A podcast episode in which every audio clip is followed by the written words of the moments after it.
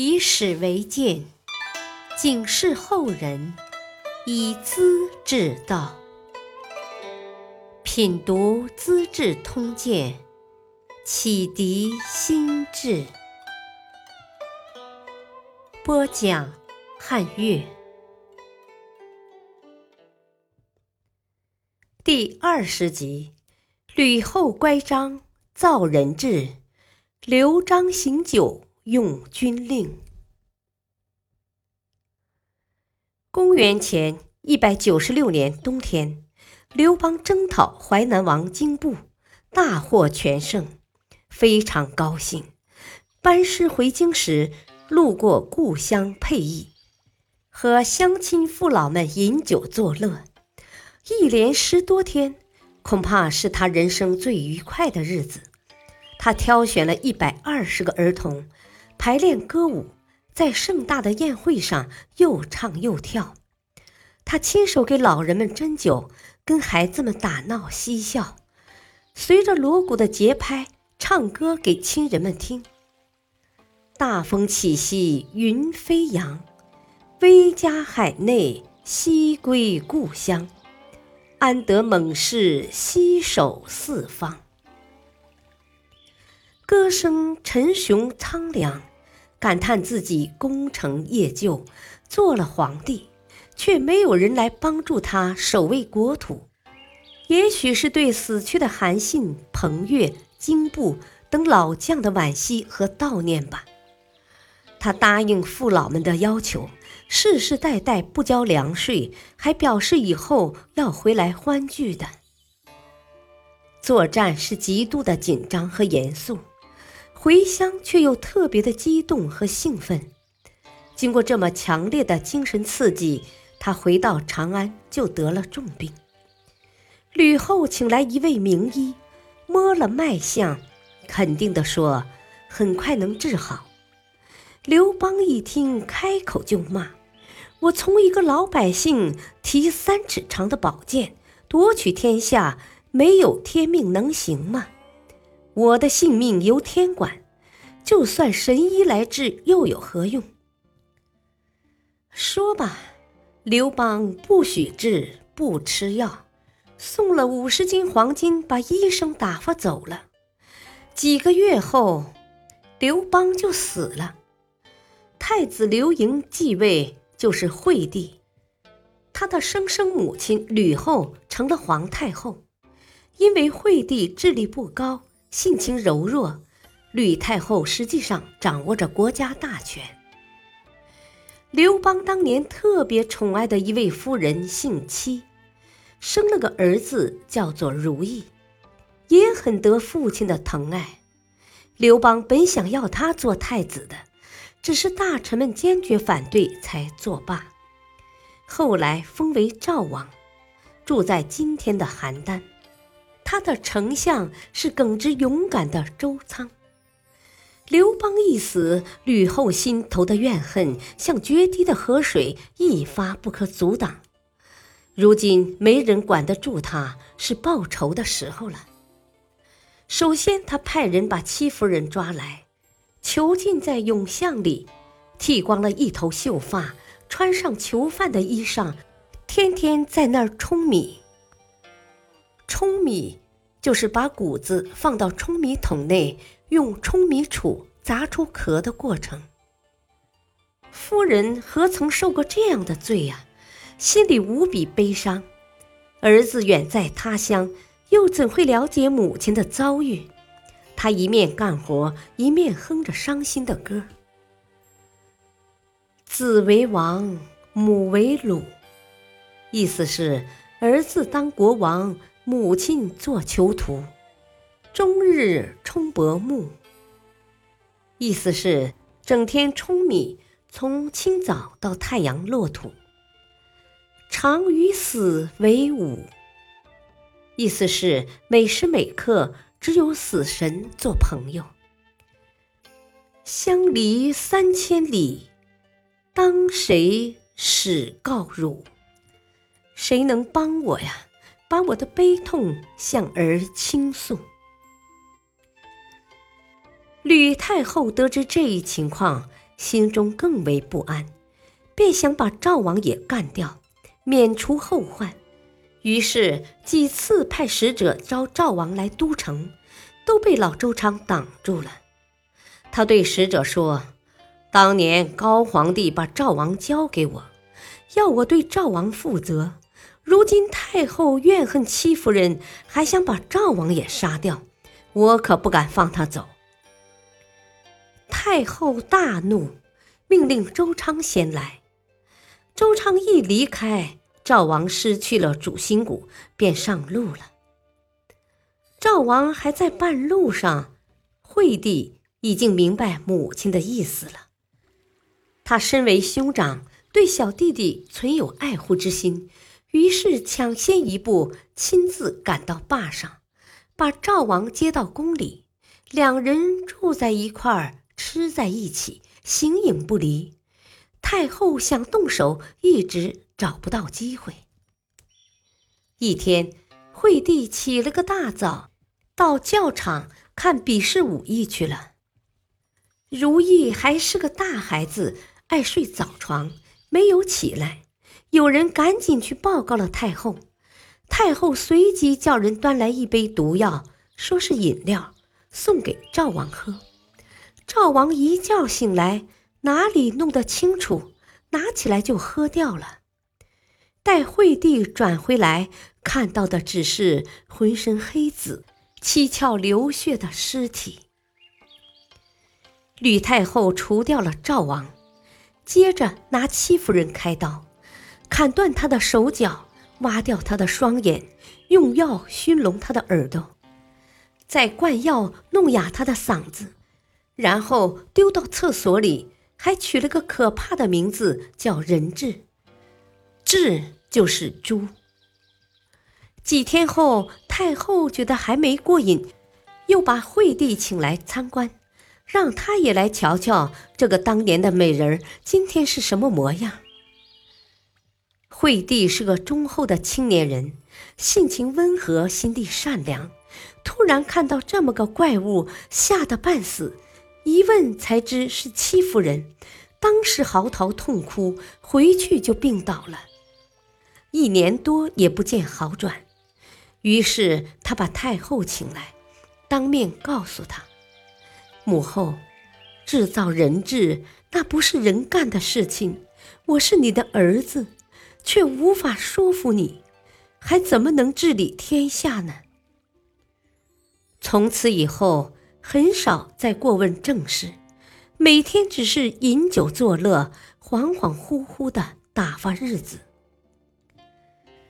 第二年冬天，齐王刘肥进京城朝见，他是刘邦的大儿子，生母是刘邦娶吕后以前的恋人，一家人在太后宫中饮酒，惠帝很尊重这位兄长，请他上座。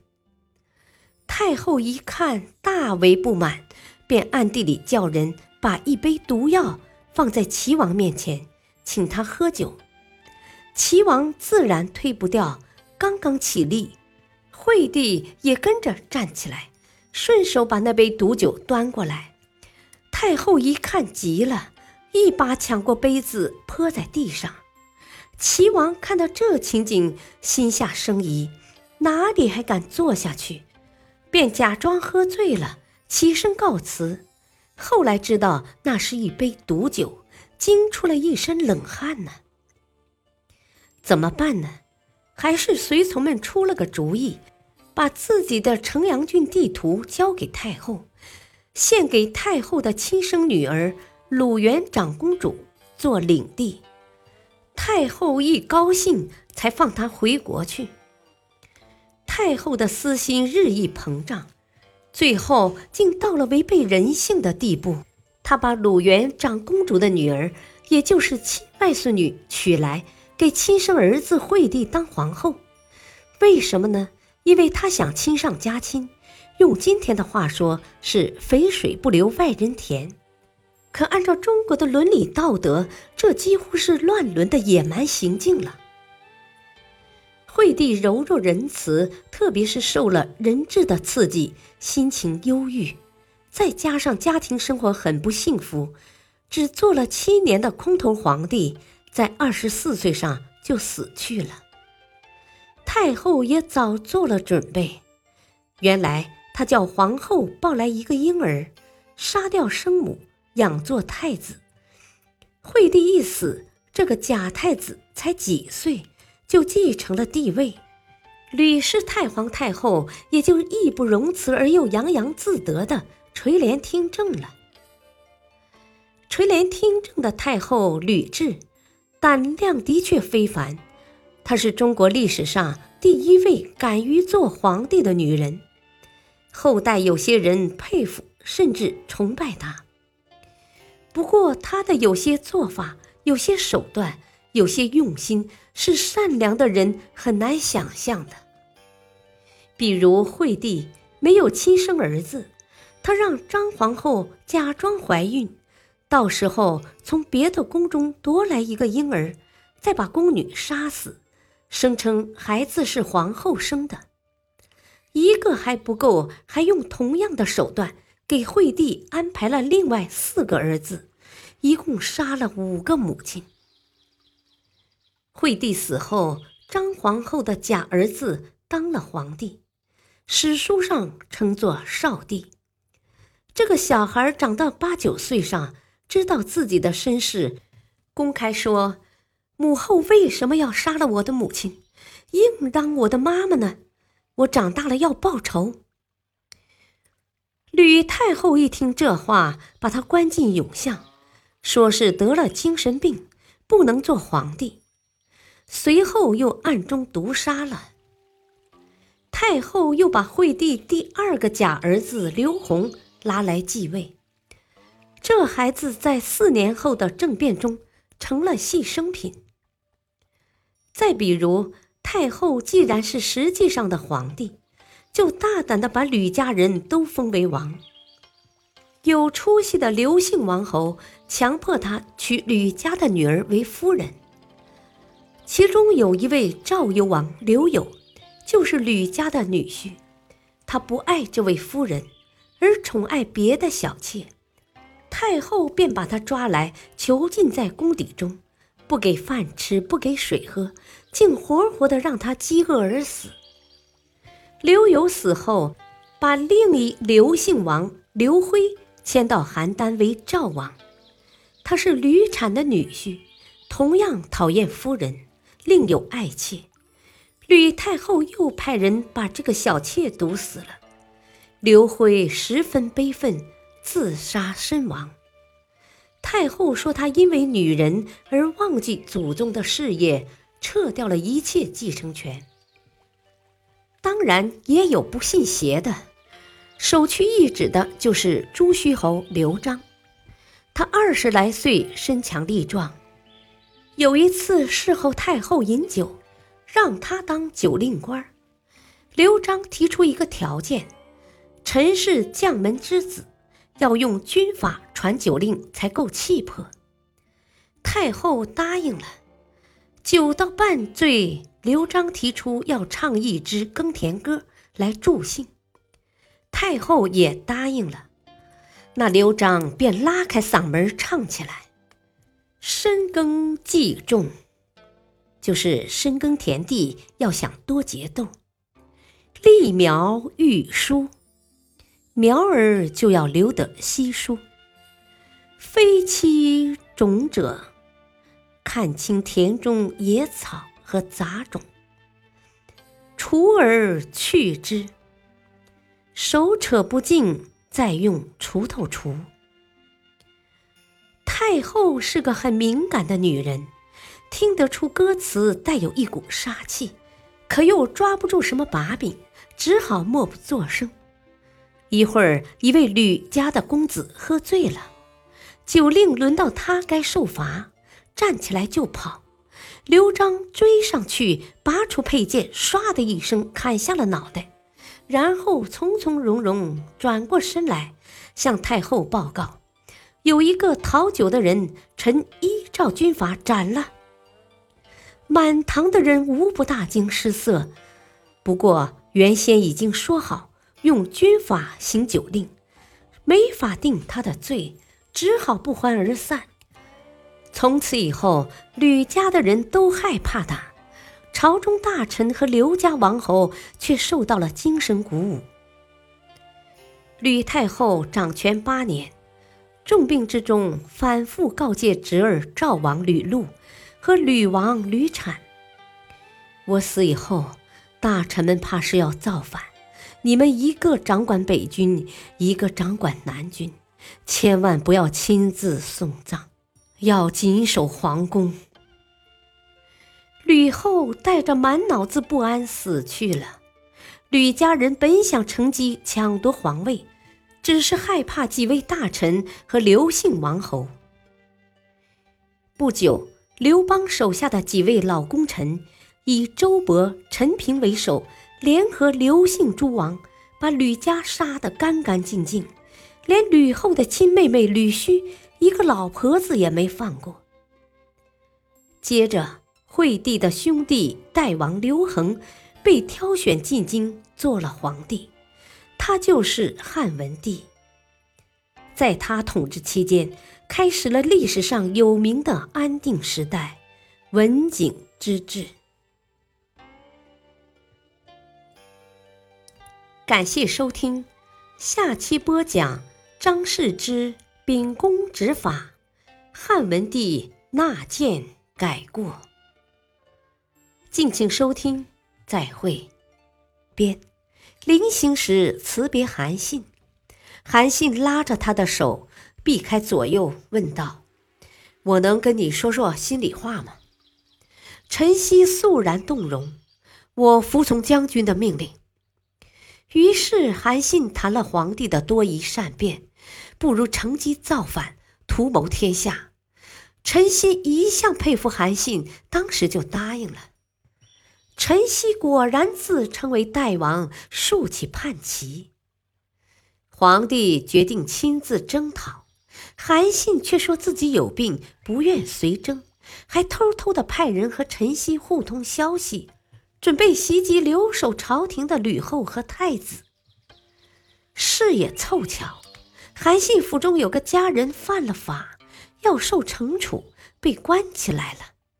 家人的兄弟跑到宫里向吕后告发，说韩信谋反。